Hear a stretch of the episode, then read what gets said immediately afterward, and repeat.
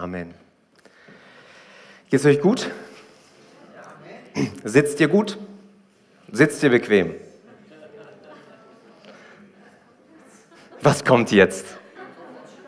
Ja, wir stehen jetzt alle noch einmal kurz auf. Warum? Weil wir wollen nicht einfach nur sitzen und zuhören, wir wollen aktiv sein. Und wir wollen gemeinsam aktiv einfach auch das bewegen, was Gott heute uns zu sagen hat. Es ist ein sehr herausforderndes Thema. Ähm, und ich, mir ist einfach wichtig, dass wir uns wirklich ausstrecken und dass jeder für sich sagt, Gott, sag zu mir, sprich zu mir, das, was du möchtest, dass du aktiv zuhörst, dass du geistlich aktiv zuhörst, dass du hinhörst, was Jesus dir heute Morgen zu sagen hat. Denn es ist ganz entscheidend für dich, dass du hörst, was er dir sagen möchte und nicht einfach dich berieseln lässt und nach Hause gehst, sondern dich fragst, Herr, was möchtest du in meinem Leben tun? Was möcht, wo möchtest du mich ermutigen? Wo möchtest du mich korrigieren? Und wo möchtest du durch mich dein Reich bauen, um anderen äh, Salz und Licht zu sein? Herr, wir danken dir für dein Wort.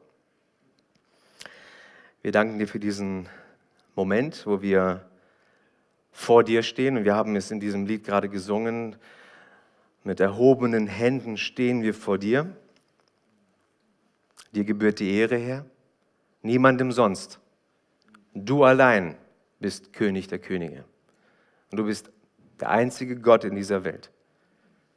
Es gibt keinen Gott neben dir.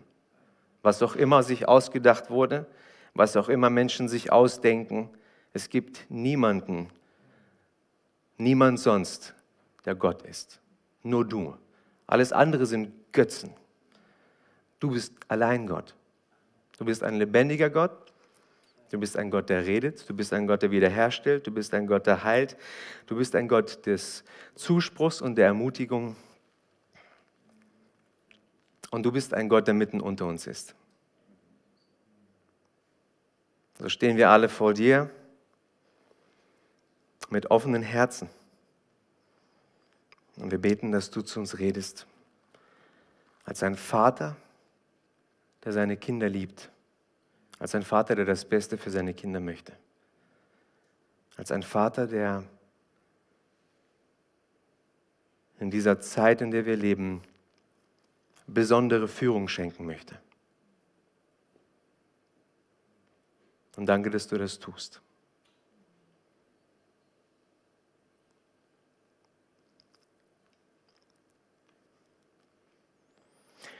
Und wenn ich jetzt spreche, Herr, dass, dass auch ich, wir alle, dein Wort hören.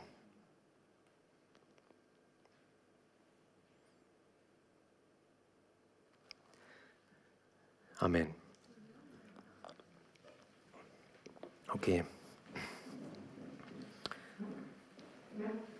Vor längerer Zeit habe ich mal gesagt, dass ich meinem Navi äh, sehr vertraue, wenn ich äh, mit dem Auto unterwegs bin. Und das Leben kann manchmal etwas anderes lehren. Vor einer Woche war ich in Ingolstadt zum Predigtdienst und als ich in Ingolstadt jetzt war, letztes Wochenende, wurde ich erinnert an das, meinen ersten Besuch vor einigen Monaten, war ich das erste Mal in Ingolstadt. Und dort ist Folgendes passiert. Das Pastoren-Ehepaar am Sonntagmorgen haben zu mir gesagt, äh, Jürgen, pass bitte auf, wenn du jetzt zur Gemeinde fährst, in Ingolstadt findet ein Marathon statt und ähm, die, die, das Zentrum ist gesperrt. Pass bitte auf, ne? also kannst da in die Richtung fahren. Und ich sagte innerlich so, ja, ist okay. Also innerlich schmunzel ich immer, wenn Leute mir versuchen, den Weg zu erklären, sag, mein Navi weiß Bescheid. Wir können uns die Zeit jetzt sparen. Also, weißt du, manche versuchen dann so. Und ich dachte so, ja klar, Mensch, ich komme schon ans Ziel. Viele Wege führen ans Ziel. Vor allen Dingen mein, mein Navi findet sofort einen anderen Weg, wenn ich mich mal ver verfahre. Wisst ihr, diese Lebenseinstellung oder diese Einstellung, die ich so zum Navi entwickelt habe im Laufe meines Lebens, diese Lebenseinstellung haben viele, wenn es um die Ewigkeit geht. Viele Wege führen in den Himmel, sagen Leute. Da probiert man die ein oder andere Religion aus und nimmt zum Beispiel, was bisschen, äh, es gibt wirklich Leute, die mixen alles Mögliche. Ein bisschen Christentum hier, ein bisschen von Buddhismus dort. Ähm, ja gut, dass die Sache mit dem Islam, ein paar gute Sachen gibt es da auch. Esoterik ist ganz groß im Kommen. Das, was mir gerade vielleicht sogar gefällt und was mir gut tut. Vielleicht erinnert ihr euch, wie ich vor ein paar Wochen die Predigt gehalten habe, der Weg des Lebens. Und die sprach, oder Jesus sprach, dass es einen schmalen Weg gibt und dass es einen breiten Weg gibt. Und Jesus sagt in, in seinen Worten, dass der Beginn oder der Anfang auf diesen schmalen Weg mit einer Entscheidung für Jesus beginnt. Für, für ihn. Du kommst auf diesen schmalen Weg nicht einfach, weil du ein tolles Leben führst, sondern wenn du dich für Jesus entscheidest. Dann sagt Jesus, dass dieser Weg, also ein Beginn einer ganz neuen Reise ist, ein neues Leben. Und Jesus selber sagt, dass er die einzige Option ist, um in den Himmel zu kommen. Das sagt Jesus selber. Es gibt keine andere Option als nur Jesus. Und dann sagt er, dass dieser schmale Weg nicht populär ist, weil die meisten Menschen auf den breiten Weg laufen. Dieser schmale Weg, der ist nicht beliebt. Und dann sagt Jesus, dass dieser Weg ins ewige Leben führt. Und dann spricht er von diesem breiten Weg und er sagt, dass die Leute, die auf diesem breiten Weg unterwegs sind, ins Verderben gehen. Du kannst auch sagen, in die Hölle. Jesus möchte nicht, dass Menschen ins Verderben gehen. Jesus möchte nicht, dass Menschen in die Hölle kommen, und er möchte, dass du auf diesem schmalen Weg, auf dem du unterwegs bist, ans Ziel kommst. Aber Jesus weiß ganz genau, dass auf diesem Weg Gefahren lauern. Auf diesem schmalen Weg lauern Gefahren. Und er weiß, dass sich Menschen völlig verfranzen können auf diesem Weg. Als ich jetzt das erste Mal, äh, als ich das erste Mal in Ingolstadt unterwegs war, fuhr ich, wie gesagt, siegessicher los mit meinem Navi. Irgendwann kam das erste Hinweisschild für den Marathonlauf und ich dachte, okay, komm, mein Navi hat schon einen guten Weg gezeichnet. Ich habe nochmal geguckt, alles passt. Und die Straßenführung war so gesperrt, dass ich habe sowas noch nie erlebt. Also du konntest schon weiter, laut meinem Navi war alles okay. Und die Straßen führt mich direkt in, in das Zentrum von Ingolstadt. Genau ins Zentrum. Als ich im Zentrum war, dachte ich, kein Problem, mein Navi weiß Bescheid. Und ich fuhr meinem Navi lang und auf einmal merkte ich, da geht's nicht lang.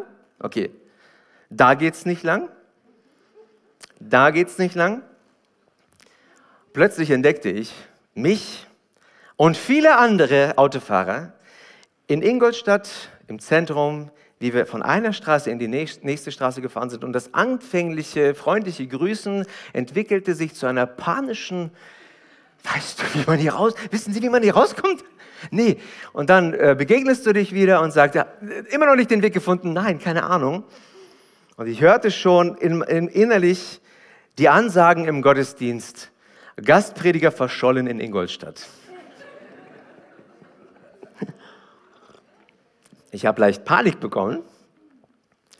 Und ich wollte so irgendwie, habe ich geguckt, wie komme ich hier raus? Das kann doch jetzt nicht wahr sein hier. Ne? Und dann sah ich im rechten Augenwinkel eine kleine Straße bei, nach, ich sag mal, gefühlt 20 Mal durch die Gegend fahren. Eine kleine Straße, da dachte ich, vielleicht könnte ich da raus. Aber ich habe kein anderes Auto da rausfahren sehen. Also rausgefahren, war keine Einbahnstraße, war alles okay. Rausgefahren nach links gefahren und landete wieder im Zentrum. Das kann jetzt nicht wahr sein. Aber diese kleine Straße ist die einzige Straße, die hier rausführt. Also ich wieder rein, zack, rumgefahren, wieder die Straße rausgefahren und anstatt nach links bin ich nach rechts gefahren. Obwohl mein Navi mir gezeigt hat, ich soll nach links fahren, ich bin rechts gefahren und sieh da, ich bin rausgekommen. Halleluja. Ich kam raus, ich war total happy, dass ich äh, beim Gottesdienst super angekommen bin. Mein Navi, so sehr ich es liebe und schätze, wurde mir leider zu einem falschen Propheten in diesem Moment. Ich hätte besser auf die Hinweise von dem Pastoren-Ehepaar hören sollen oder auf die Hinweisschilder deutlicher und genauer äh, achten. Den Bibeltext, den wir uns heute anschauen, in dem Text warnt Jesus uns vor falschen Propheten. Und zwar warnt er uns, damit wir uns nicht verirren und dass wir unser Ziel nicht verfehlen. Das ist nämlich eine reale Gefahr in unserem Leben als Christen. Und deswegen ist Jesus hier so klar in seinen Worten. Und bevor ich den Text lese, möchte ich dir äh, ein paar Fragen stellen, die du mitnimmst. Wem glaubst du? Wem hörst du zu auf deinem Lebensweg? Welche Stimmen lässt du in dich hinein? Welche Lehren, welche Dinge hörst du, welche Dinge schaust du dir an? Welche Botschaften und Überzeugungen prägen dich? Und diese Predigt heute ist wieder ein Beweis mehr, ich, warum ich es liebe, durch ganz große Textpassagen hindurch zu predigen, weil ich mir nicht die Lieblingsthemen aussuche, sondern weil ich, das, wir, wir sprechen über das, worüber Jesus gesprochen hat. Weil alles ist wichtig. Und das ist so ein Thema, wo ich dachte, wow, das ist tough, aber es ist wichtig, dass wir darüber reden. Der Text, um den es geht, übrigens heute beenden wir die Bergpredigtreihe. Wir sind schon recht lange unterwegs. Weil der Text, der danach kommt, ist auch noch in der Bergpredigt, aber darüber hatte ich schon letztes Jahr gepredigt. Deswegen ist heute der Abschluss der Bergpredigt. Matthäus 7, Abvers 15. Hütet euch vor den falschen Propheten, die in Schafskleidern zu euch kommen. Inwendig aber sind sie reißende Wölfe. An ihren Früchten werdet ihr sie erkennen. Liest man etwa von den Dornen Trauben oder, oder von Disteln Feigen? So bringt jeder gute Baum gute Früchte, aber der faule Baum bringt schlechte Früchte. Ein guter Baum kann nicht schlechte Früchte bringen, noch kann ein fauler Baum gute Früchte bringen. Jeder Baum, der nicht gute Frucht bringt, wird abgehauen und ins Feuer geworfen. Deshalb an ihren Früchten werdet ihr sie erkennen. Nicht jeder, der zu mir sagt, Herr, Herr, wird in das Reich der Himmel hineinkommen, sondern wer den Willen meines Vaters tut, der in den Himmeln ist. Viele werden an jenem Tag zu mir sagen, Herr, Herr, haben wir nicht durch deinen Namen geweissagt und durch deinen Namen Dämonen ausgetrieben und durch deinen Namen viele Wunderwerke getan? Und dann werde ich ihnen bekennen, ich habe euch niemals gekannt. Weicht von mir, ihr Übeltäter. Der Titel meiner Botschaft heute lautet, Vorsicht vor falschen Propheten. Vorsicht vor falschen Propheten.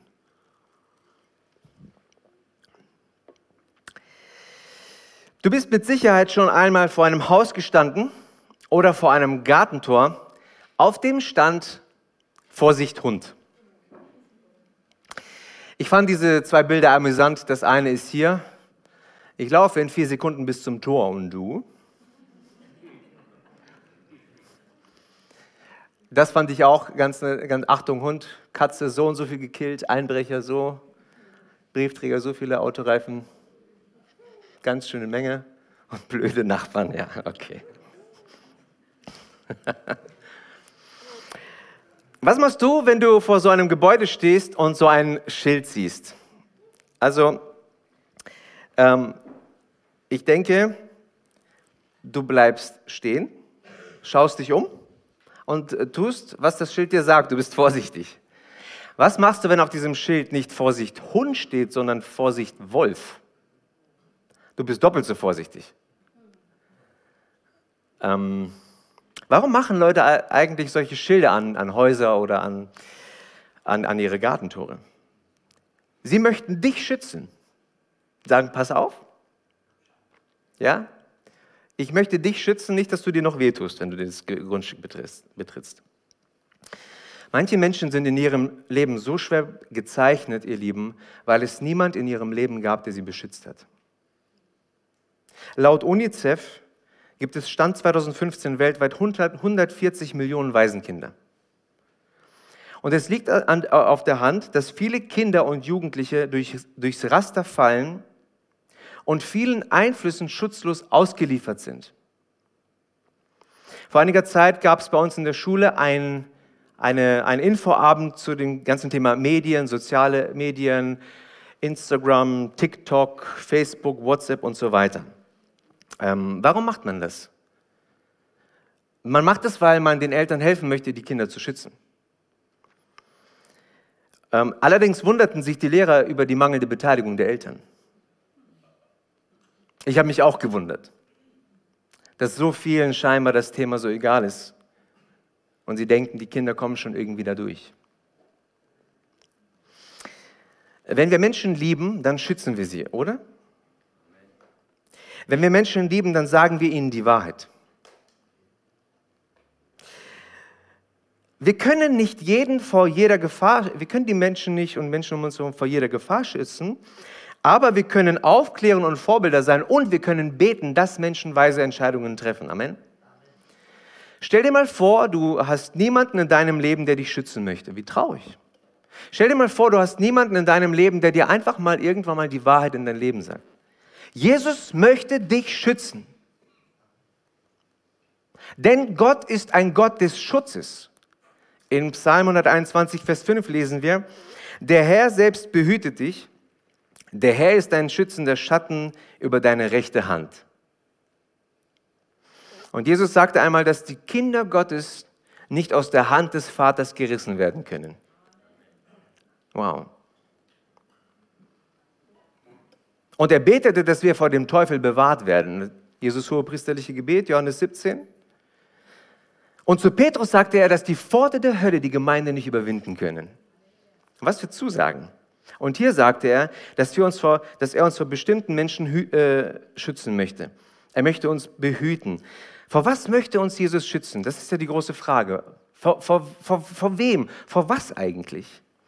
Er möchte uns alle davor beschützen, dass wir uns von Menschen blenden lassen, die nach außen hin fromm tun, in ihrem Inneren aber keine Nachfolger von Jesus sind und den Glauben von anderen noch zerstören. Vor diesen Leuten möchte er Jesus uns schützen. Jesus sagt, hütet euch vor den falschen Propheten. Ein Prophet ist jemand, der für Gott spricht. Ich habe uns mal eine Definition mitgebracht. Die Gabe der Prophetie oder Prophetie ist die Gabe, durch die Gott zur richtigen Zeit das richtige Wort gibt, um seinen Willen für die jeweilige Situation oder Zukunft zu offenbaren. Das heißt, eine Prophetie bezieht sich nicht nur auf zukünftige Ereignisse. Wir denken manchmal, Prophetie bezieht sich nur auf die Zukunft. Nein, Prophetie bezieht sich in vielen Fällen auch in die aktuelle jeweilige Situation. Ganz wichtig. Nicht nur Zukunft, sondern auch jetzt, auch in deine aktuelle Situation kann prophetisch hineingesprochen werden. Wir sehen das zum Beispiel äh, bei der Begegnung zwischen Jesus und der Frau am Jakobsbrunnen. Eine Frau kommt zum Brunnen und es ist heiß, hat Durst und sie möchte Wasser schöpfen und sie begegnet Jesus.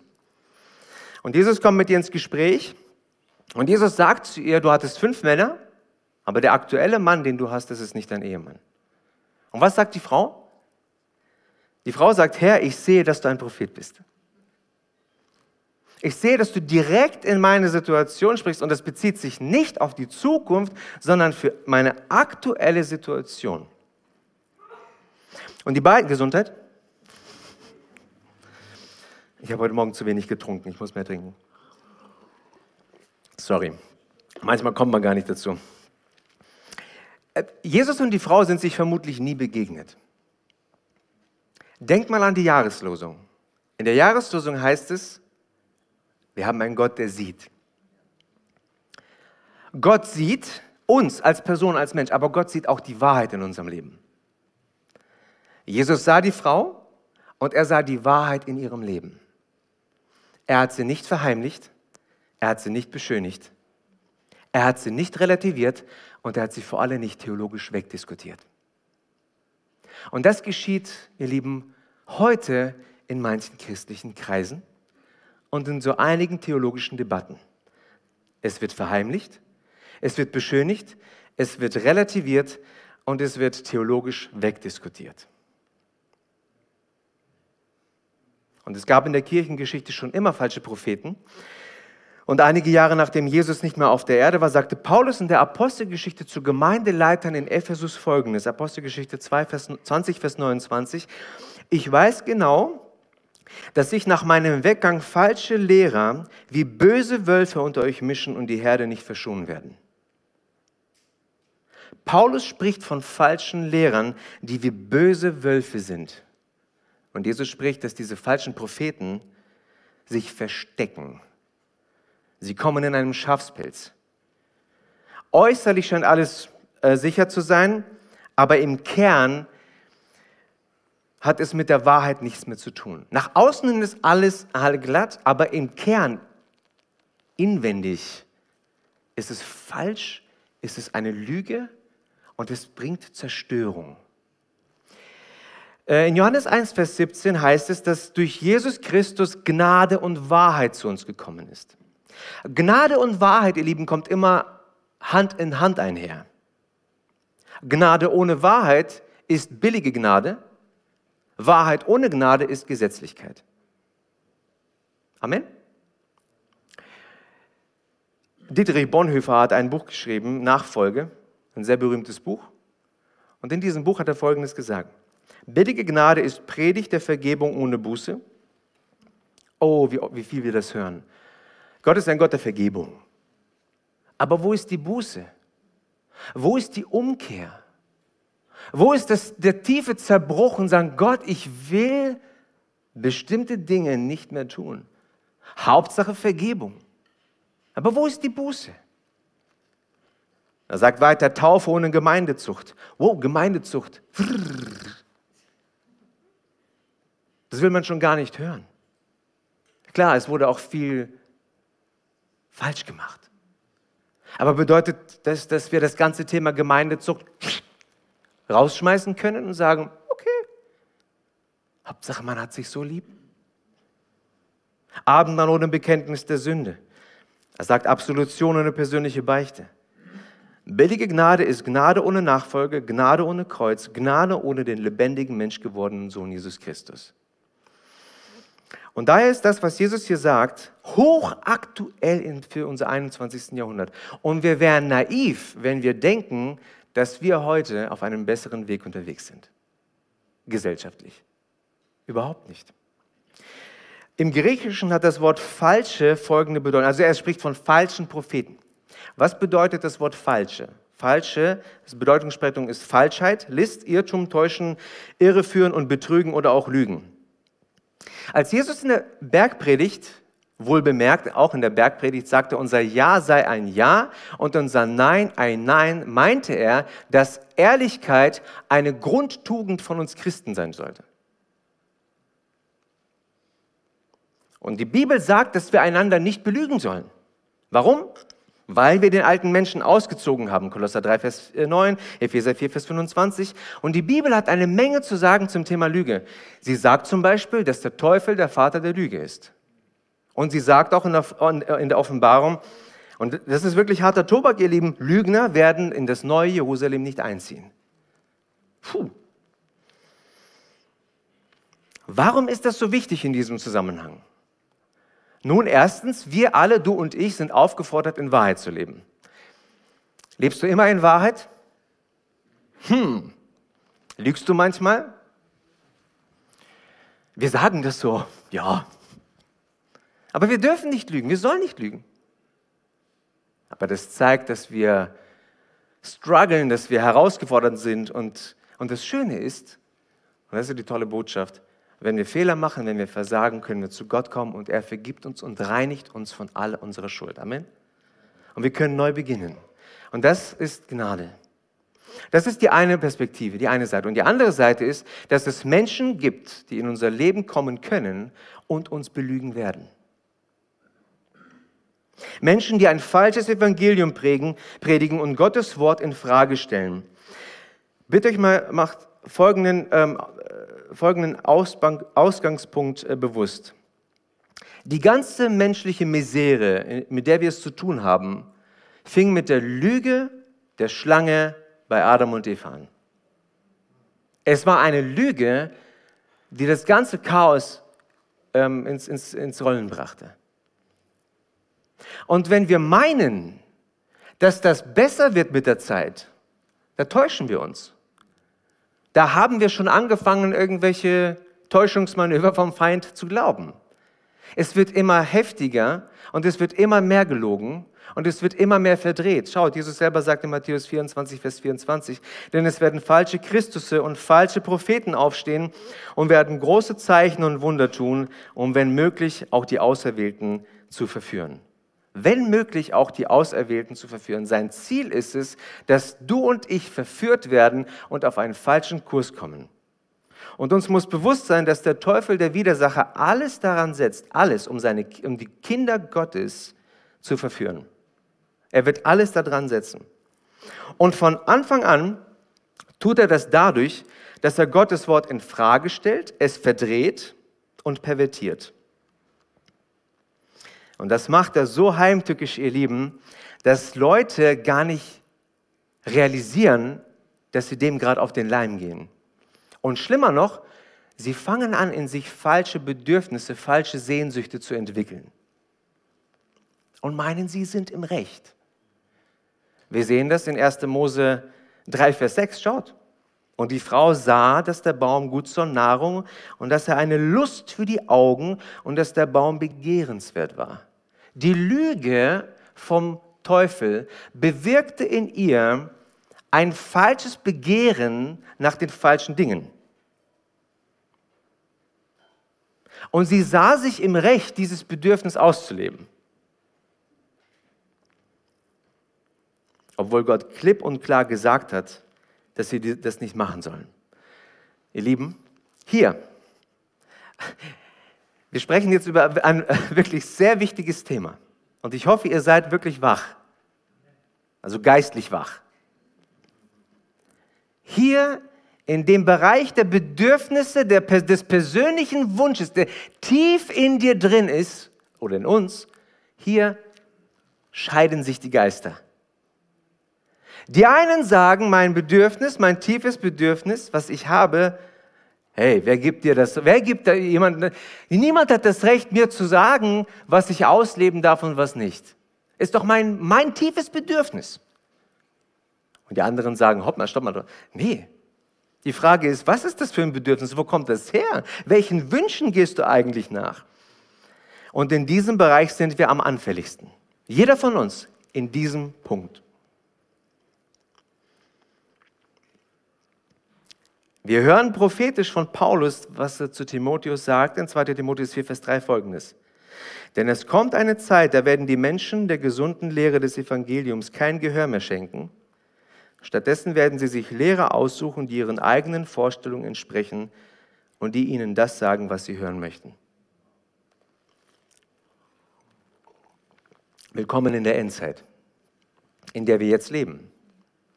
Da geht es nicht mehr darum, was Wahrheit ist, sondern es geht darum, du wirst Lehrer, du wirst Leute, du wirst Menschen finden, die dir biblisch begründen, was völlig falsch ist. Völlig, völlig daneben. Und sie werden dir das biblisch begründen. Und die Leute stehen da und sagen, ja, endlich, endlich spricht, endlich sagt jemand, wie ich mich fühle.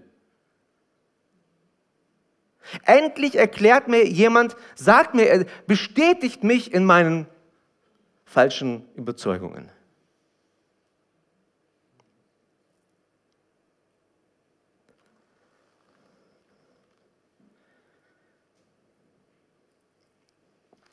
Das ist harter Tobak.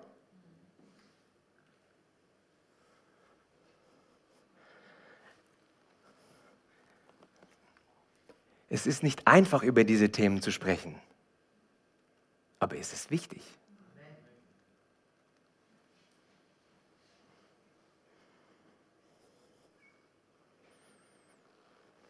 Es geht nicht mehr darum, was Menschen hören sollen, sondern was sie hören wollen. Und wenn ich nicht hören möchte, wisst ihr, was ich mache? Bzz. Bzz. Bzz. Also heute geht es ja mit dem Handy. Neulich habe ich mit jemandem gesprochen, sagte mir jemand, weißt du Jürgen, das ganze Thema mit Online und Gottesdienst und so weiter ist alles schön und gut, aber weißt du, was die Gefahr ist? Wenn dir was nicht gefällt, dann schaltest du um. Ich sage, ja, genau. Wenn dir hier was nicht gefällt, musst du aufstehen und gehen.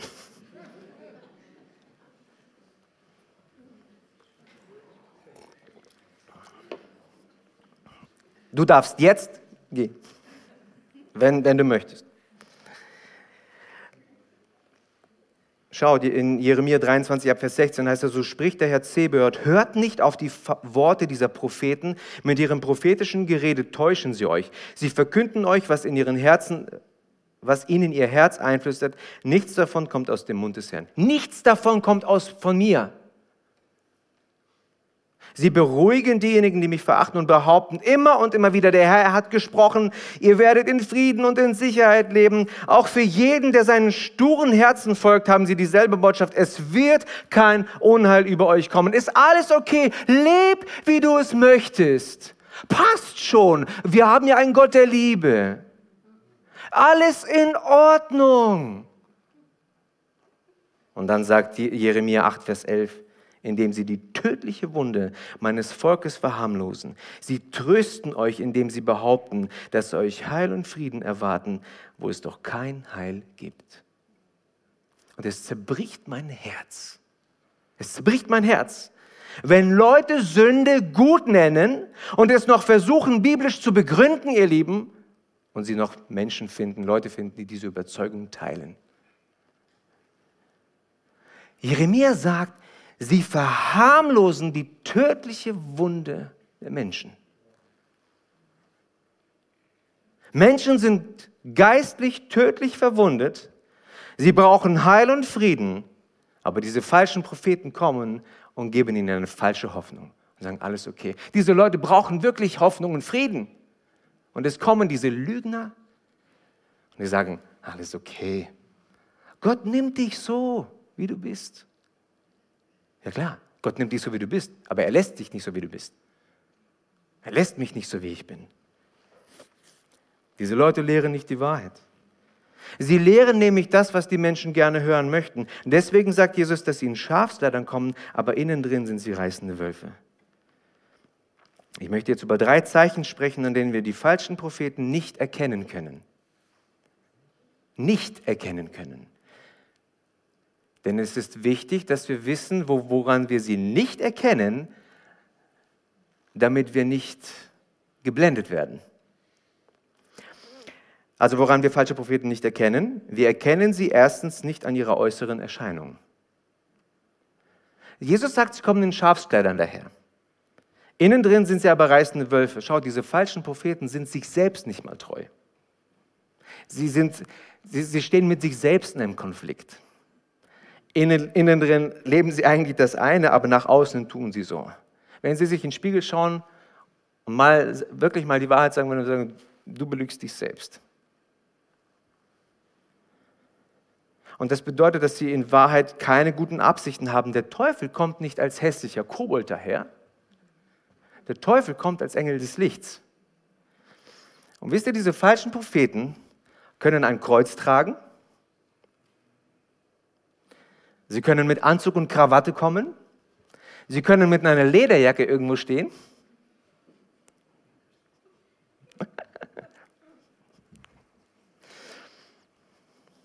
Warum müssten Prediger eigentlich immer so eine Lederjacke tragen? ich muss es nicht immer. Manchmal. Sie können eine Bibel in der Hand halten und falsche Propheten sein. Sie können charismatische und berufene Pastoren, Leiter und Mitarbeiter sein. Vielleicht, oh, übrigens, du findest das in pfingstlichen Kreisen, baptistischen Kreisen, landeskirchlichen Kreisen, katholischen Kreisen, in allen Kreisen. Überall hast du die falschen Propheten. Es gab wohl irgendwie eine Zeit in den letzten zwei, drei Jahren, wo man gesagt hat, wenn du nicht glaubst, dass man sich impfen lassen muss, dann bist du eigentlich kein richtiger Christ. Es gab auch das Gegenteil. Falsche Propheten. Lügner, weil es geht nicht mehr um Jesus, sondern es geht um Randthemen. Vielleicht kann es dir Angst machen. Und du sagst, wem soll ich überhaupt noch glauben? Jürgen, wer bist du denn dann? Jesus lässt uns nicht im Unklaren. Wir werden gleich sehen, er lässt uns nicht im Unklaren. Er erklärt uns gleich, worauf wir achten müssen. Aber bevor wir daran gehen, möchte ich den zweiten, das zweite Zeichen sehen, woran du nicht erkennst, woran du einen falschen Propheten nicht erkennst. Wir erkennen sie nicht an ihren Leistungen. Ab Vers 21 heißt es, nicht jeder, der zu mir sagt, Herr, Herr, wird in das Reich der Himmel hineinkommen, sondern wer den Willen meines Vaters tut, der in den Himmeln ist. Viele werden an jenem Tag zu mir sagen, Herr, Herr, haben wir nicht durch deinen Namen geweissagt und durch deinen Namen Dämonen ausgetrieben und durch deinen Namen viele Wunder getan? Und dann werde ich ihnen be bekennen, ich habe euch niemals gekannt, weicht von mir, ihr Übeltäter. Nur weil jemand Wunder tut oder Dienste Wunder machen, Wunder geschehen, bedeutet es noch nicht, dass es wahre Propheten sind. Erinnert euch an die Magier von dem Pharao in Ägypten. Sie waren wie Mose in der Lage, aus ihren Stäben Schlangen zu machen. Wir dürften den Feind, den Teufel, die Finsternis nicht unterschätzen. Die Finsternis hat Macht. Aber wisst ihr, wenn du die Geschichte liest, welche Schlange hat die anderen Schlange aufgefressen? Von Mose.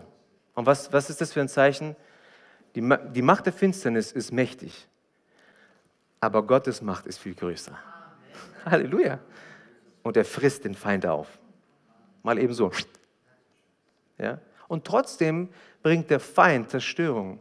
Die Finsternis zerstört Menschen, blendet Menschen. Und die Leute denken, Mensch, hier geschehen Zeichen und Wunder, hier passieren Sachen. Gemeinden sind voll, Leute kommen, aber da werden falsche Lehren weitergegeben. Eine Machtdemonstration ist kein Beweis für einen wahren Boten Gottes. Überhaupt nicht. Ein drittes Zeichen, wir erkennen sie nicht an ihrem Vokabular. Falsche Propheten können sich darauf, darauf berufen, dass sie alles im Namen Jesus machen. Haben wir nicht in deinem Namen dies? Haben wir nicht in deinem Namen das gesagt und das gemacht? Falsche Propheten können echt eine fromme Sprache an den Tag legen. Es gibt Leute, die können richtig fromm daherreden. Und die können dir theologisch wirklich, du denkst, sie machen eigentlich gute und saubere Arbeit. Aber das bedeutet noch nicht, dass sie Gesandte von Gott sind. Wahre Propheten üben ihren Dienst im, im Namen Jesu aus. Falsche Propheten verstehen es, den Namen zu benutzen. Und es, kann, und es, und es passiert, dass diese falschen Propheten, diese, ich sag mal auch Irrlehrer, Leute, die Menschen abziehen durch ihre Lehren, nach außen alles schön klingt und aussieht und die richtigen Worte gebrauchen, um eine falsche Botschaft weiterzugeben, eine falsche Message weiterzugeben. Jetzt haben wir drei Zeichen äh, gehört, wo wir die falschen Propheten nicht erkennen. Jetzt wir, äh, sehen wir drei Zeichen, woran du sie erkennst. Jetzt wird es positiv. Es gibt Hoffnung. Es gibt Dinge, woran du sie erkennen kannst. Wie erkennen wir falsche Propheten? Jesus sagt in diesem Abschnitt zweimal, dass wir die falschen Propheten an ihren Früchten erkennen werden. Nun, was bedeutet das, an ihren Früchten zu erkennen? Wir sagen ja oft so, an ihren Früchten werden wir sie erkennen. An ihren Früchten wird man den und den Dienst. An den Früchten wird man erkennen, wie, wie du lebst. Ja, aber was heißt das, an den Früchten zu erkennen? Häufig verbinden wir das Wort Früchte mit einem guten moralischen Leben. Also, dass wir die Propheten, die Leute, die Boten Gottes, ähm, an ihrem moralischen Leben erkennen. Ne? Ähm, also ich muss dazu sagen, das Thema geht wirklich, behandelt in erster Linie alle die, die auch also im, im Lehrdienst stehen, Leute beeinflussen, Natürlich auch für einen selber, dass man selber nichts Falsches weitergibt, aber ich, ich weiß, ich stehe in einer ganz großen Verantwortung. Und ich werde vor Gott irgendwann echt Rechenschaft ablegen müssen für alles, was ich gesagt habe und alles, was ich nicht gesagt habe. Deswegen ist es so wichtig, dass ihr für uns betet und dass ihr prüft, was gesagt wird. Frucht wenn wir denken, Frucht ist sowas wie, meint hauptsächlich das moralische Leben, du kannst auch sagen, dass jemand das Richtige tut oder richtig lebt, dann wären die Pharisäer diejenigen, die als erstes eine, die, die ersten waren, die eine Medaille der Gerechtigkeit bekommen. Weil die haben richtig gelebt, versucht zumindest. Die haben versucht, alles richtig zu machen. Und es gibt sehr viele Christen, also Nicht-Christen, Menschen, die mit Glauben nichts am Hut haben, die führen ein sehr vorbildliches moralisches Leben. Manchmal denkt man, das sind bessere Christen als ich. Also sie sind wirklich super. Also was heißt, was meint Jesus, wenn er von Frucht spricht? Die Frucht eines Orangenbaums sind Orangen. Die Frucht eines Apfelbaums sind Tomaten. Nein, Äpfel. Die Frucht eines Propheten ist Prophetie. Prophetie. Und Prophetie nicht nur im Sinne von Zukunft, sondern hier und jetzt, dass Wahrheit in eine Situation hineinkommt. Das heißt, das erste Zeichen, wo du die wahren Propheten Gottes erkennst, ist hier, ein wahrer Prophet lehrt, was Jesus lehrte. Ein wahrer Prophet lehrt, was Jesus le lehrte. Jesus predigte drei Jahre über die unterschiedlichsten Themen. Wenn wir alle, äh, allein die Bergpredigt nehmen, hat er so viele Dinge angesprochen wie Freundschaft, wie kommen Menschen in den Himmel, der Zustand des Herzens, über Scheidung, über Gebet, über Fasten. Entscheidend ist nicht die Frage, ob die Leute über dieses Thema, diese Themen sprechen, entscheidend ist die Frage, wie sie über diese Themen sprechen. Wie wird darüber gesprochen? Deckt sich die Message mit der Message von Jesus? Und in dem gesamten Neuen Testament, in den ganzen Briefen, findest du keinen einzigen Widerspruch von den Schreiber zu den Lehren, die Jesus gemacht hat. Und heute, ihr Lieben, meinen wir es besser zu wissen. Heute denken wir, wir können da, nee, Jesus hat das so nicht gemeint. Zweites Zeichen, ein wahrer Prophet predigt über die Sünde im Menschen. Kein einfaches Thema. Ich habe euch mal äh, in diesem Studienmaterial habe ich mir eine Frage mit, äh, ähm, mitgegeben. Habe ich sie hier aufgeschrieben? Oder habe ich sie wieder? Ah, nee. Ich hatte sie drin stehen. Kann man heute noch über die Sünde sprechen oder nicht? Weil viele Leute klammern es auch aus. Aber wenn wir sehen, wie Jesus in der Bergpredigt begonnen hat, schaut in Matthäus 5, Vers 3, glückselig sind die geistlich Armen, denn ihrer ist das Reich der Himmel. Jesus sagt, glücklich sind die, die ihren eigenen geistlichen Bankrott sehen, die sagen, hey, ich, schaut mein Leben, ich kann Gott gar nichts vorweisen. Und dann, worum geht das? Es geht darum, dass wenn ich erkenne, dass ich Sünde in meinem Leben habe, dass ich anfange darüber traurig zu sein, wenn ich, wenn ich meine, wenn ich, äh, meine, meine Frau verletzt habe, wenn ich meine Kinder enttäuscht habe, verletzt habe, dann bin ich traurig darüber. Und diese Traurigkeit über mein eigenes Versagen führt mich dazu zu sagen, hey, das tut mir leid. Wenn ich stolz bin, wenn ich sage, hey, es, ich bin im Recht, dann kommen wir nicht zusammen. Aber wenn ich traurig darüber bin, sagen, hey, das war nicht in Ordnung, das führt mich und das führt zu Wiederherstellung. Und deswegen sagt Jesus in Vers 4, glückselig die Trauernden, denn sie werden getröstet werden. Und dieses Trauern über die Sünde führt uns dazu, dass wir uns nach Gott ausstrecken und mehr von ihm möchten. Und wir erkennen, dass wir ihn einfach brauchen. In Vers 6 sagt Jesus dann, glückselig, die nach der Gerechtigkeit hungern und dürsten, denn sie werden gesättigt werden. Und das dritte Zeichen, ein wahrer Prophet beschäftigt sich mit Dingen, die im Herzen von Menschen vorgehen. Dass wir immer um die Herzens, deswegen hat Jesus so viel über das Herz gesprochen. Warum? Sein Ziel ist, dass dein Herz und mein Herz Gottes Herz trifft. Und Gottes Herz kennenlernen. Und dass wir dann entdecken, wie er eigentlich ist. Und dass wir staunen über ihn. Dass wir berührt sind von ihm. Und dass wir erkennen, dass Gott nicht nur eine Beziehung zu uns möchte, sondern uns auch in ein Beziehungsgeflecht hineingestellt hat. Gott möchte, dass wir auch Beziehung haben. Aber er weiß, dass es unter uns manchmal nicht easy ist. Dass es auch Probleme geben kann. Habt ihr das schon mal erlebt in eurem Leben? Probleme unter Christen.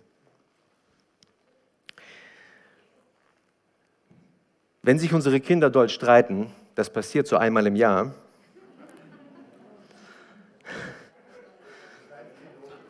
Das war gelogen, genau. Ja, das war gelogen. Schön wär's, ne? Wenn sich unsere Kinder herzhaft streiten, dann tut es echt weh.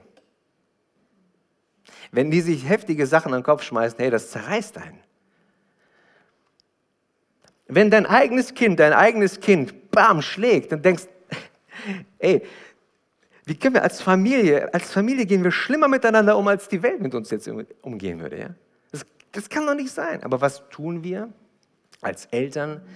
Wir bemühen uns, die Kinder wieder irgendwie zu, zu verbinden. Wir sagen, hey, schau mal, das war dein Anteil, da hast, da hast du ihn provoziert und das war dein Anteil, da hast du ihn provoziert. Warum? Weil das das Herz von Familie ist. Zusammenkommen, Wiederherstellung, Liebe. Und Jesus zeigt uns, wenn er in unser Leben kommt, wo Egoismus in unserem Leben ist, wo Dinge nicht in Ordnung sind. Er wird zeigen, wo Veränderung nötig ist. Aber er wird auch zeigen, wo Veränderung möglich ist. Amen. Und ich hoffe, es ist uns ein bisschen klarer geworden, was Jesus mit falschen und richtigen Propheten gemeint hat. Jesus möchte wirklich, dass wir an Ziel ankommen, ihr Lieben. Er warnt, dass es auf diesem Weg Menschen und Lehren gibt, die nicht im Wort, mit dem Wort Gottes übereinstimmen und uns vom Kurs abbringen äh, möchten und können. Und das soll uns keine Angst machen, es soll uns vorbereiten auf die Zeit, die auf uns zukommt. Wir werden diese Leute nicht mit, in, in ihren äußeren Erscheinungen an dem geistigen Erfolg oder an der charismatischen Art, wie sie sprechen, erkennen. Entscheidend ist nicht, ob viele oder wenig Menschen in den Gottesdienst kommen. All das sind Dinge, die uns blenden können, ihr Lieben. Wir müssen uns die Frage stellen, wie sie zum Wort Gottes stehen, welches Gottesbild und Menschenbild sie vertreten und wie sie dem Einzelnen helfen, ein Leben in Integrität zu leben. Und zum Schluss möchte ich mich verabschieden vom Stream alles Gute, Gottes Segen. Denn das, was ich jetzt sagen möchte, möchte ich nicht